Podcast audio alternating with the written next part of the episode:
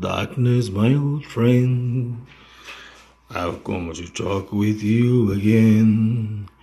Because in vision softly creeping, left in season we and I sleeping, and the vision that is planted in my brain still